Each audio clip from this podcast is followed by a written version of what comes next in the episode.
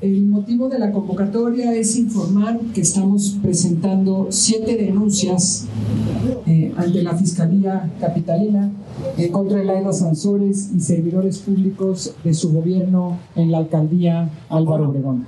Estamos eh, justamente el día de hoy presentando estas siete denuncias por irregularidades que dan un monto total de casi 120 millones de pesos.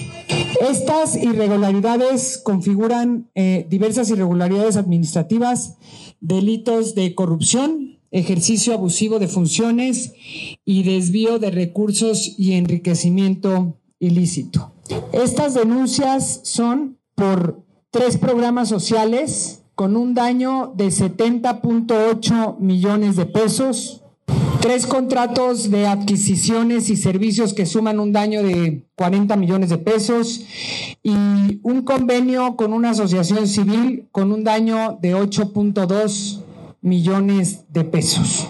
Y todo este dinero justamente pues desaparecido era de programas sociales que tendrían que haberse destinado a la población más vulnerable de la alcaldía. Por eso estamos aquí denunciando y dando cuenta de ello.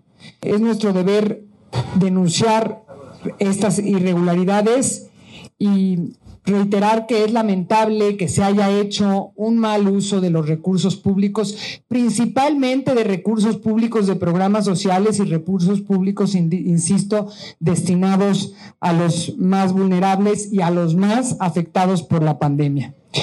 Estas mismas denuncias serán presentadas ante la Secretaría de la Contraloría para combatir la rampante corrupción que hubo en tiempos de Laida Sansores en la alcaldía Álvaro Obregón.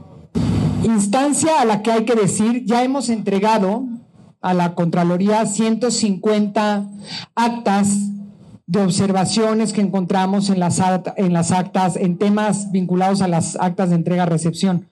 Pero lamentablemente la Contraloría, en lugar de investigar, nos ha girado a nosotros oficios preguntándonos cómo van nuestras investigaciones, cuando a quienes les corresponde investigar es a ellos. Por supuesto,